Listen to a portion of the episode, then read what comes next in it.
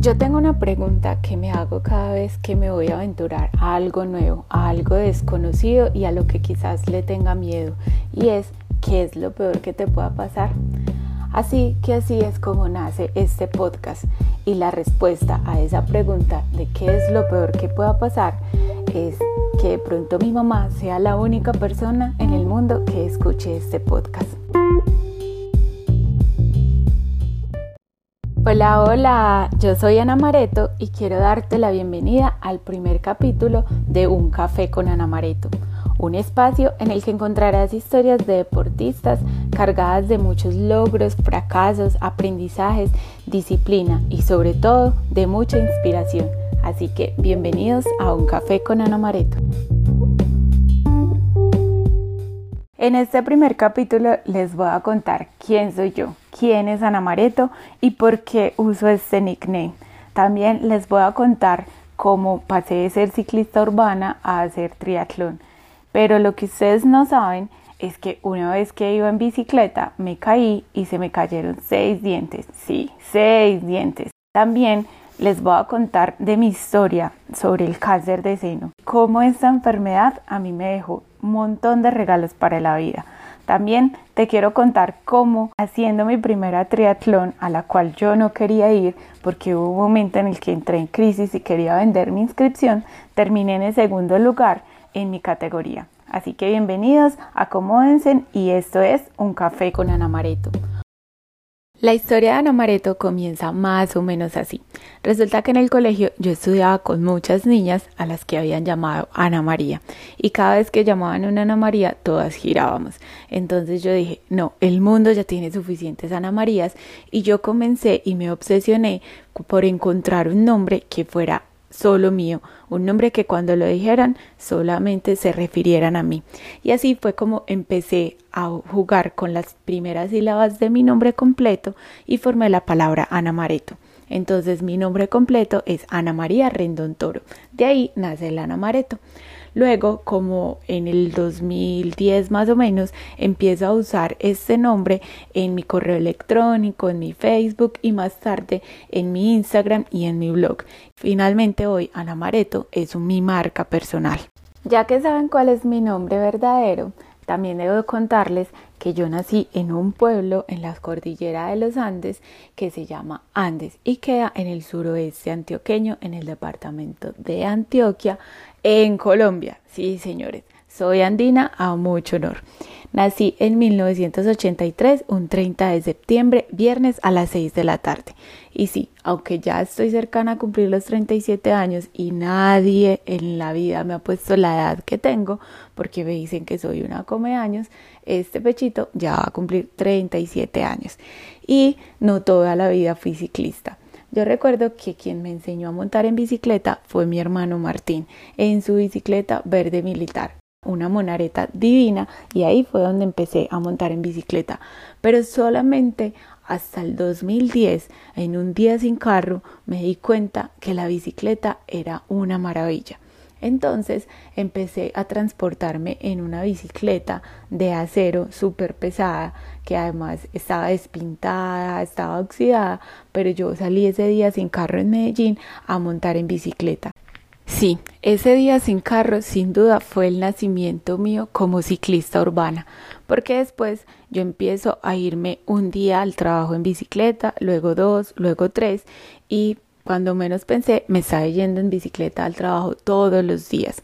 Ahí es cuando en un cumpleaños me regaló mi primera bicicleta que se llamaba María Antonia. Era una paletera morada divina a la que yo después le compré un canasto de esos con los que se coge café, la llené de flores por todas partes, la llené con calcomanías, mejor dicho, María Antonia era mi consentida y fueron los mejores 150 dólares invertidos en mi vida. Con María Antonia, uff, viví un montón de historias, me recorrí Medellín, creo que de pe a pa eh, y fuimos a festivales, estuvimos en feria de flores, hicimos bicipaseos, la pasamos la verdad que increíble y María Antonia fue esa primera bicicleta que me acercó a lo que a mí hoy me apasiona tanto que es el ciclismo. Pero Yo ya también quería ir a hacer paseos muchísimo más largos, pero María Antonia, como era una paletera, pues pesaba mucho y era muy difícil subir lomas y Medellín estamos rodeados de muchas lomas. Entonces me compré la primera bicicleta de MTV. Entonces seguía transportándome en bicicleta en mi María Antonia porque era muchísimo más cómoda, pero los fines de semana salía en mi bicicleta de MTV a hacer unas rutas muchísimo más largas. Y mientras yo era muy feliz transportándome en María Antonia y dando paseos más largos en mi bicicleta de MTV, en el 2014, un 29 de agosto, justo un mes antes de mi cumpleaños, me diagnostican cáncer de seno. Y la única opción que había para mí en ese momento era hacer una mastectomía radical. Comienza entonces esta difícil situación de un cáncer, porque obviamente mm, tenía 29 años, eh, era más o menos saludable, hacía ejercicio, mm, pues no tenía vicios o no me alimentaba como tan mal para llegar a tener un cáncer. En fin, y nadie de mi familia tenía o había tenido un tipo de este cáncer. El caso es que en medio de esta enfermedad tú empiezas a autodescubrirte y empiezas a darte cuenta de un montón de cosas que no sé si es el dolor, si es la misma enfermedad, pero que, que la vida te muestra o que Dios te muestra. Y uno de esos aprendizajes del que yo entendí el para qué me había dado este cáncer es que la vida es un ratico que la vida es hoy y que hay que vivir el presente, que no tenemos que estar siempre planeando nuestro futuro. Ese fue como mi primer aprendizaje, porque yo tenía un montón, pero un montón de planes, de viajes, de cosas por hacer y simplemente esta enfermedad me dijo, oye, quieta, no te puedes mover y vas a estar más o menos un año incapacitada. El segundo aprendizaje de este cáncer es que yo era una mujer muy rencorosa, muy rencorosa y muy orgullosa. Y aprendí que del rencor y del orgullo simplemente no hay nada bueno, no tienes como sacar nada bueno de eso. Entonces yo era de las que amigas que se enojaban porque quedaste de llamarme a las 10 y me llamaste a las 11 o porque es que aquel no me saludó hoy y me tenía que saludar entonces yo ya no le vuelvo a saludar esa era yo antes del cáncer. Y mi tercer aprendizaje de este cáncer de seno es que los bienes materiales son bienes materiales. Y que cuando tú estás en una cama con un dolor tan fuerte en el que ni siquiera te puedes parar y necesitas ayuda de una persona hasta para pararte de la cama, entiendes que todos esos bienes materiales no sirven de nada, que tener plata en tu cuenta, que tener un carro, que tener una casa, que tener un montón de cosas de bienes materiales, no te van a quitar ese dolor que quizás tú vivas en ese momento complicamos tanto la vida y, suponemos y tomamos las cosas tan personales que terminamos volviendo nuestra vida un caos cuando la vida es súper simple, la vida es súper sencilla. Entonces por eso mi cambio de actitud y digo, ok, cuando yo me pare de esta cama, porque me voy a pararte de esta cama, todo va a ser diferente. Voy a vivir mucho más el día a día, voy a agradecer por cada cosa, por el sol, por el viento, por la lluvia, porque estoy feliz o porque estoy triste, por mi familia, por mis amigos, por todo voy a agradecer. Y ese cambio de actitud eh, me ha liberado un montón y ha hecho mucho más feliz y por eso ustedes me ven así como tan sonriente, como, hey, sí, vamos de una, todo, y a todo le digo que sí. Entonces, ese es como mi gran aprendizaje del cáncer. Y debo contarles aquí una anécdota. Y es que cuando a mí me hacen la mastectomía, una de mis doctoras me dice, ok Ana María, siéntate porque te voy a contar varias cositas. Eh, posiblemente si tengas un hijo, tú no vas a poder amamantar a ese hijo, tú no vas a poder volver a montar a caballo, tú no vas a poder volver a escalar, tú no vas a poder volver a montar en bicicleta. Y cuando ella dijo esas palabras, para mí fue, wow como no lo puedo creer, como que no voy a poder volver a montar en bicicleta. Entonces yo tenía mi bicicleta en la sala y mi mamá empezó a decirme, vendamos la bicicleta o regalémosla, no sabes si vas a poder volver a montar en bicicleta. Y yo decía, no, yo me voy a volver a montar en la bicicleta. Y el día más feliz que yo recuerdo de mi vida es ese primer día después del cáncer que yo me pude volver a montar en una bicicleta.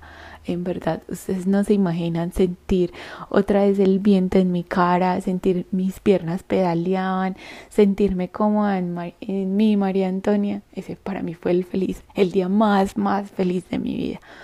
Resulta que efectivamente la doctora tenía razón y es que no era que no pudiera volver a montar en bicicleta, es que iba a ser muy doloroso porque el brazo donde habían practicado la mastectomía había quedado muy débil y no tenía tanta fuerza, entonces cualquier fuerza que yo ejerciera sobre ese brazo me iba a doler muchísimo. Así que a mí no me importó y yo empecé haciendo vuelticas en la unidad donde vivía en el parqueadero y cuando iba a revisión donde esta doctora, yo le contaba, no, ya monté en bicicleta, no sé qué. Entonces ella me decía, ¿y cómo hiciste para montar en bicicleta? Yo, no, bien, pues me monté en la bicicleta. Y ella, ah, ¿y no te dolió? Yo, no, no me dolió. Y yo por dentro que me moría del dolor. Luego, al siguiente semana, hacía, le metía otros métricos más a ese paseo en bicicleta y volvía donde la doctora y la doctora volvía y me preguntaba, ¿montaste en bicicleta? Y yo sí, ¿y no te dolió? No, doc, a mí no me dolió. Y yo con un dolor horrible. Y a la siguiente semana volví de un paseo mucho más largo.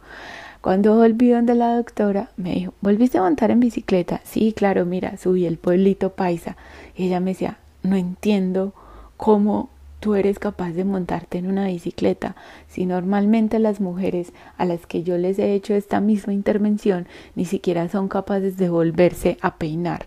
Entonces, para mí fue como un aliciente a decir, yo voy a volverme a montar en la bicicleta y a mí no me va a doler. Entonces, cuando a mí me dicen que algo no se puede o que eso no es posible, para mí es una respuesta ilógica, porque si a mí después de que me dijeron que no me iba a poder volver a montar una bicicleta y hoy hago triatlón, todo se puede, todo se vale y todo está en la mente. Después de que me recuperé y pasé todo este episodio del cáncer de seno y lo que yo les cuento de una nueva vida, de una nueva Namareto, hice la promesa que iba a hacer realidad todos los sueños, todo lo que yo me propusiera lo iba a cumplir y que yo no iba a tener obstáculos ni un no puedo. También me prometí que iba a vivir cada día a la vez y que ese día lo iba a vivir como si fuera mi último día. Entonces seguí transportándome en bicicleta, seguí haciendo mis paseos en bicicleta, me dediqué a viajar y a hacer todo eso que me gusta. Y cuando algo no me gusta o cuando una persona simplemente no, no siento como esa empatía, la hago a un lado o no hago cosas obligadas, no ni me quedo en un lugar donde yo no me siento a gusto, porque la vida ya me enseñó que hoy puedo estar aquí con ustedes grabando este podcast y mañana quizás pueda estar en una en una clínica o pueda estar muerta, yo qué sé, pues es, sí, yo sé, soy muy trágica, pero esa promesa de no hacer algo que a mí no me guste, de estar en un lugar por, por estar obligada y porque no quiero estar ahí, no lo iba a volver a vivir. Entonces, me dedico muchísimo a viajar, a agradecer cada día, a agradecer hasta lo malo que supuestamente nos pasa. Por ejemplo, los ciclistas urbanos no nos gusta mucho cuando llueve, pues porque nos mojamos y nos volvemos horrible.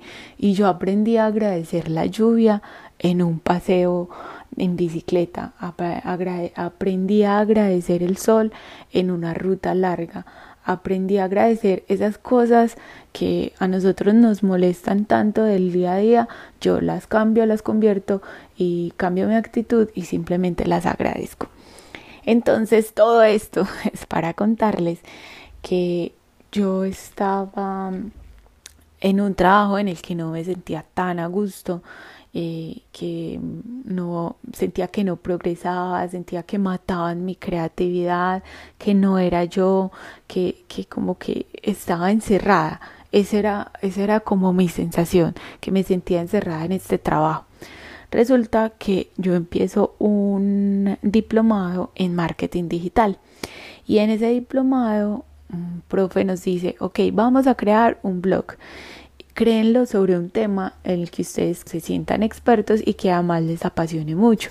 Entonces yo digo, ay, a mí me gusta mucho la bicicleta y me gusta mucho el ciclismo urbano. Voy a crear un blog sobre eso. Y ese blog se llamó Ana Mareto sobre dos ruedas. Ahí contaba todas mis experiencias como ciclista urbana y también hacía entrevistas escritas a otras personas y reportajes a otras personas que se transportaban en bicicleta por Medellín y por otras ciudades de Colombia. Así es como mi Instagram em, dejó de ser mi Instagram privado a ser un Instagram público donde empecé a montar historias de ciclistas. Así es como más o menos inició Ana Mareto. Cuando les contaba que yo no quería estar en un lugar donde no pudiera estar por razones económicas, yo me había quedado en este trabajo. Un día eh, yo salgo a trabajar, recuerdo que era un lunes, iba mm, voy en tarde y en este trabajo nosotros debíamos marcar tarjeta, es decir, eh, anotar en una hojita a qué horas llegábamos. Y si llegábamos tarde pues eso nos quitaba puntos en la evaluación final. Entonces llegar tarde era un tormento. Así que yo salí del trabajo salí del perdón de la casa muy temprano pero iba tarde. Y en el parqueadero tenía dos bicicletas. Tenía a María Antonia y tenía esa bicicleta de montaña. Entonces dije no llego más rápido en la bicicleta de montaña me monto en esa bicicleta de montaña, arranco por mi casa, que es una medio bajadita, pues no es una súper pendiente bajando, no, es, es bajadita y logro tomar mucho impulso. Como yo iba tarde, yo iba muy rápido y en mi mano derecha llevaba un MP3 escuchando música. Cuando yo me doy cuenta, la calle se me acaba, pues literal, ya debía girar a la derecha o a la izquierda porque al frente ya había un muro. Entonces mi reacción, como en la mano derecha llevaba este radio, mi reacción fue frenar con la mano izquierda. Claro, al frenar y al pegarme todo el freno izquierdo, lo que hago es que la bicicleta me bota y yo caigo de frente. Inmediatamente empiezo a sentir que sale sangre de mi boca y con la lengua me toco y no siento los dientes, siento como como si, como un hueco, y de pronto alguien me pregunta como niña, ¿estás bien? Y yo lo único que alcanzo a decirle es, se me cayeron los dientes y el señor me dice, ah, sí, se te cayeron. Y no sé, no me explico cómo, yo dos dientes los tenía en mi mano y tenía demasiada sangre. Resulta que esta persona que me habló es un vigilante, Aquí en Medellín les decimos ronderos, que son unas personas que están como vigilando las calles y esta persona me ayuda a sentar y empieza a pedir por todas las casas leche. Y yo empiezo en mi dolor porque ya empieza a dolerme muchísimo la cara a decir, este hombre, ¿para qué está pidiendo leche? Si a mí no me gusta la leche, yo no voy a tomar leche. Luego sale una vecina y él llega con el vasito de leche y me dice, niña, mete los dientes en este vasito con leche. Entonces, eh, en ese momento, mm, como fue tan cerca de mi casa, llaman a mi mamá, pasa un carro, eh, le piden que si me puede llevar a urgencias, yo me monto en ese carro, eh, no sé quién es la persona, pero pues se ofrece a llevarme y yo llego a la clínica con un vaso con leche y dos dientes en ese vaso con leche. Cuando llego a urgencias, el médico me mira y le dice a mi mamá como, ¿para qué me la trajiste? Esta niña necesita, es un cirujano plástico. Y yo dije, Dios, me cagué la cara, literal, debo de parecer un monstruo o algo así. Y me asusté muchísimo. La enfermera empieza a lavarme la boca y cuando empieza a lavarme la boca se me caen todos los dientes de abajo, cuatro dientes de abajo y, y literal los recoge, los echa también en el vaso con leche. Llega una odontóloga y me pregunta hace cuánto fue el accidente y me dice, ¿trajiste los dientes? Yo sí, traje los dientes. Entonces eh, me dice como no, mm, yo la atiendo, nos vamos por urgencias, no sé qué, y me suben al segundo piso donde quedan las urgencias de odontología y allí empiezan a intentar ponerme los dientes. Entonces resulta que los labios se me habían reventado, yo tenía los labios totalmente reventados, pero pues la odontóloga no era cirujano, cirujana plástica, obviamente, y en ese tiempo eh, no existían las videollamadas de WhatsApp, pero esta odontóloga tenía iPhone y llama a un amigo cirujano plástico y empiezan una llamada por FaceTime. Yo ya tenía anestesia, pero escuchaba todo y un ayudante a través de la, de la cámara empieza a mostrarle al médico y ese médico empieza a decirle a mi odontóloga cómo coserme los labios. Y así es como, como me operan los labios y cómo vuelven a ponerme mis dientes.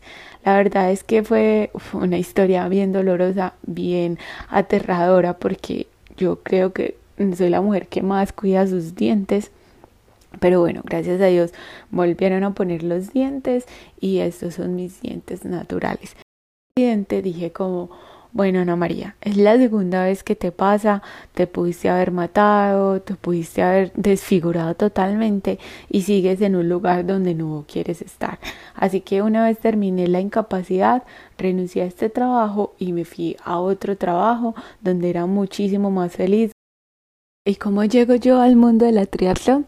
Pues bueno, resulta que yo empiezo a correr porque quiero hacer más ejercicio, pero en semana era muy difícil salir en bicicleta por la noche y bueno, alguien escribió que estaba formando un equipo de running y yo digo, ok, chévere, correr, ya había hecho mis primeros 10K, eh, corriendo, caminando y me había ido súper mal, mm, duré como coja ocho días y me dolía todo el cuerpo, entonces dije bueno voy a empezar a correr porque quiero volver a hacer esa carrera pero que no me duela, entonces empiezo a entrenar y luego en ese equipo me dicen tú puedes hacer 21 kilómetros media maratón, entonces me empiezo a entrenar para esa media maratón sin saber que esa era la base que se necesitaba para hacer triatlón y cuando digo la base es porque para lograr objetivos como medias maratones o maratones, tú necesitas ser muy disciplinado en el running.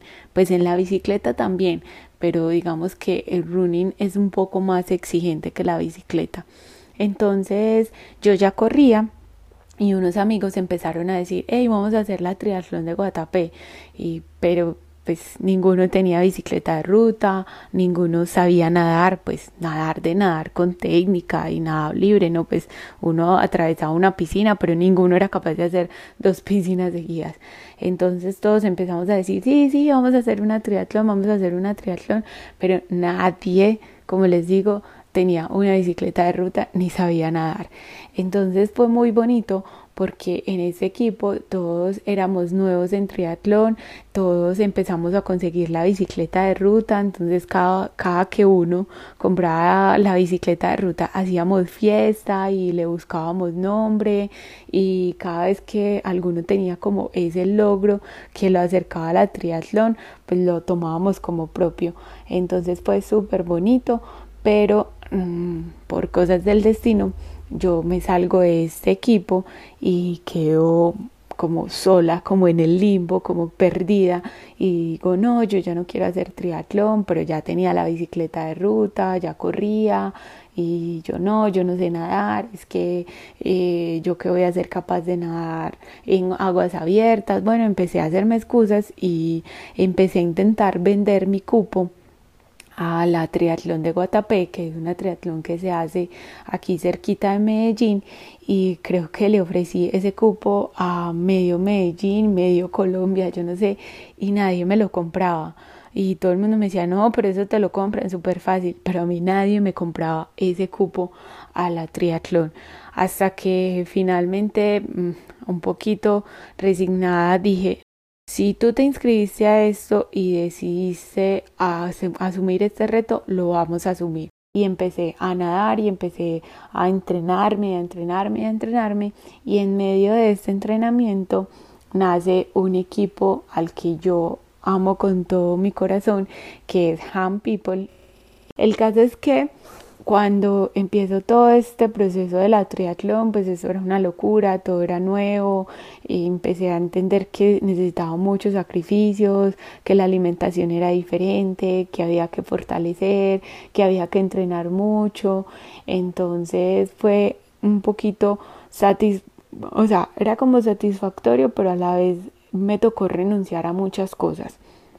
Cuando yo llego a Guatapé, dos meses me había literalmente eh, entrenado dos meses antes. Yo empiezo el primero de mayo y la triatlón de Guatapé fue el primer fin de semana de julio.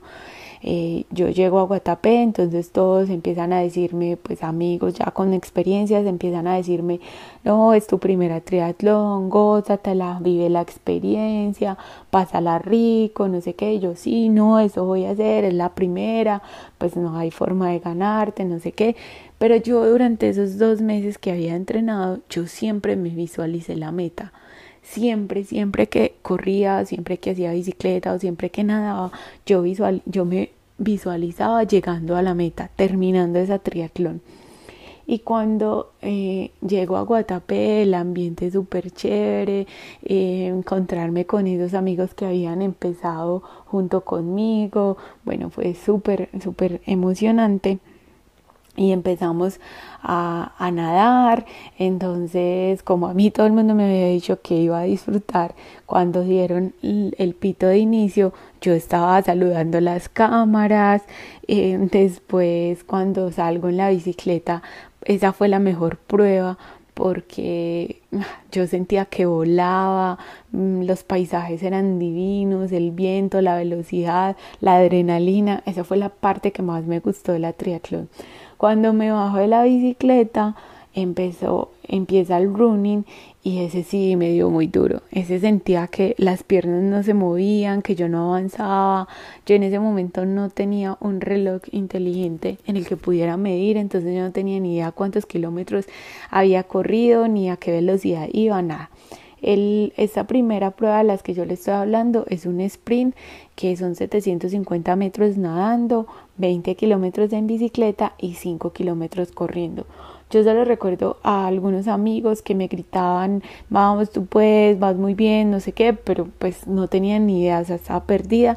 Resulta que eh, yo alcanzó a ver a un chico negro que atrás en su uniforme decía Moreno y llevaba muy buen paso. Y yo dije no me le voy a pegar a Moreno y voy a estar detrás de Moreno y Moreno no me va a soltar. Y empecé a hacer el running con Moreno. Cuando íbamos en no sé como les digo no tengo ni idea cuántos kilómetros hay una familia que empieza a gritarle a él y hay una niña de más o menos tres años con un letrero donde dice papá eres mi héroe wow, ese hombre se le vinieron las lágrimas y yo empecé a llorar con él y fue súper emocionante y resulta que ya esa era nuestra última vuelta para llegar a la meta. A más o menos 400 metros un amigo, un amigo me grita, Mareto, pero remata, remata, Mareto.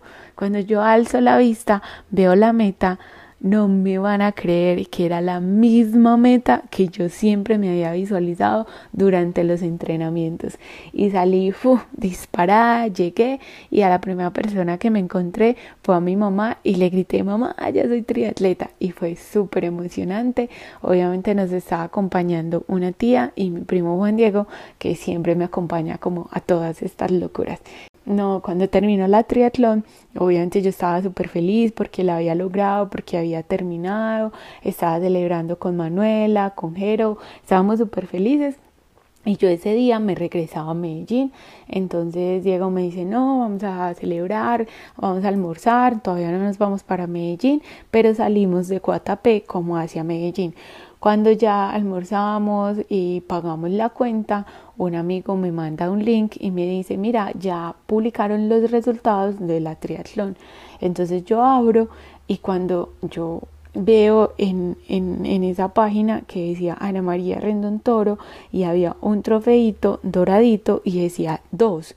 Yo decía, ¿por qué pues porque este certificado tiene un trofeo del 2.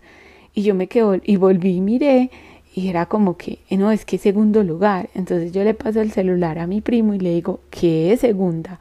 Y él lo mira y me dice, flaca, quedaste de segunda, quedaste segunda. Y empezamos a gritar en ese restaurante y todo el mundo empezó a aplaudir y los de la mesa al lado empezaron a felicitarme, no sé qué. Entonces dice Diego como, no, nos tenemos que volver para la premiación. Entonces nos devolvimos para la premiación y yo le dije, no, no, no, espérate, antes de que se bajen del carro, eh, yo voy y pregunto. Entonces yo fui y pregunté como a los organizadores, como, oye, no, mira, es que yo estuve mirando los resultados y dice que que yo quedé segunda, si es verdad. Entonces la niña mira en un listado y me dice, sí, tú quedaste de segunda, no te puedes perder la premiación que es ahorita a las 4 de la tarde. Y ¡guau! Yo me volví por toda esa feria gritando, llegué al carro y yo, sí, bájese, bájese, que yo sí quedé de segunda, vamos a celebrar, no sé qué. Y bueno, esperamos la ceremonia y creo que de las sensaciones más bonitas de este mundo es tú subirte a un podio y sentirte orgulloso por uno mismo porque sabes que el estar ahí parado recibiendo ese trofeo de tercero, de primero, de segundo, de lo que sea, significa que todos esos sacrificios, todas esas veces que trasnochaste, todas esas veces que madrugaste, todas esas veces que entrenaste sin ganas, valían la pena. Entonces, para mí ese ha sido el logro más importante que he obtenido a nivel deportivo y desde ahí enamoradísima de la triatlón. Este año tenía como meta hacer mi primer medio Ironman en Cartagena. Tengo ganas de hacer el medio Ironman también de Cozumel. Tengo ganas de hacer triatlón en, en Miami. O sea, es una locura y ahí me enamoré de este deporte. Obviamente la bicicleta para mí sigue siendo mi preferida, siempre será mi deporte favorito y bueno, si pudiera describir en una sola palabra, para mí natación es meditación, eh, la bicicleta o el ciclismo es pasión y el running sin dudas es disciplina. Eso es todo lo que yo quería compartirles acerca de Ana Mareto, de mi vida, de cómo empezó esta marca personal, de cómo me inicié en el deporte, de todos mis miedos, de todos mis fracasos, de todos eh, mis sufrimientos, por decirlos así, de lo que me hace feliz y de lo que es en esencia Ana Mareto. Eso era lo que yo quería compartirles. No sin antes decirles que este primer capítulo es gracias a Jaybir, una marca que me ha apoyado desde el principio y que ha creído en Ana Mareto. A ustedes muchísimas gracias por sacar el rato para tomarse este cafecito conmigo. Espero que lo hayan disfrutado bastante y si te gusta esta idea de podcast y si te gustó este capítulo, por favor compártelo con tus amigos a través de tus redes sociales o a través de WhatsApp. Y a mí me encuentran en arroba Ana Mareto. Muchísimas gracias. Esto fue Un Café con Ana Mareto. Nos vemos en el próximo capítulo.